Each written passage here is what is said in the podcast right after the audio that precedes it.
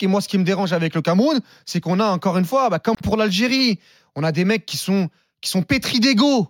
Qui sont pétris d'ego Ouais, par rapport quand à. tu, quand tu écoutes euh, le, quand tu lis le Rigobert Song illustré, lui il te dira ouais, mais en fait on perd sur une erreur. Non, mais ils sur sont le pétris premier but, d'ego. Ils, et on il y a- parle il y a- à la fin du match. c'est- une affaire de détail. ils reconna- ils reconnaissent pas leurs leur, leur, leur- limites.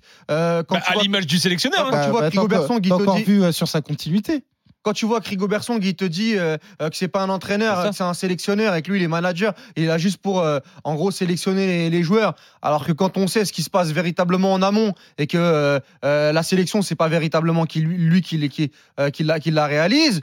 Quand tu vois que Toko Ekambi, il a mis un but contre la Gambie, la Gambie, ils se sont fait soulever par tout le monde. Il te fait euh, euh, le fameux euh, fils de paille avec, avec les, les doigts dans, dans les oreilles.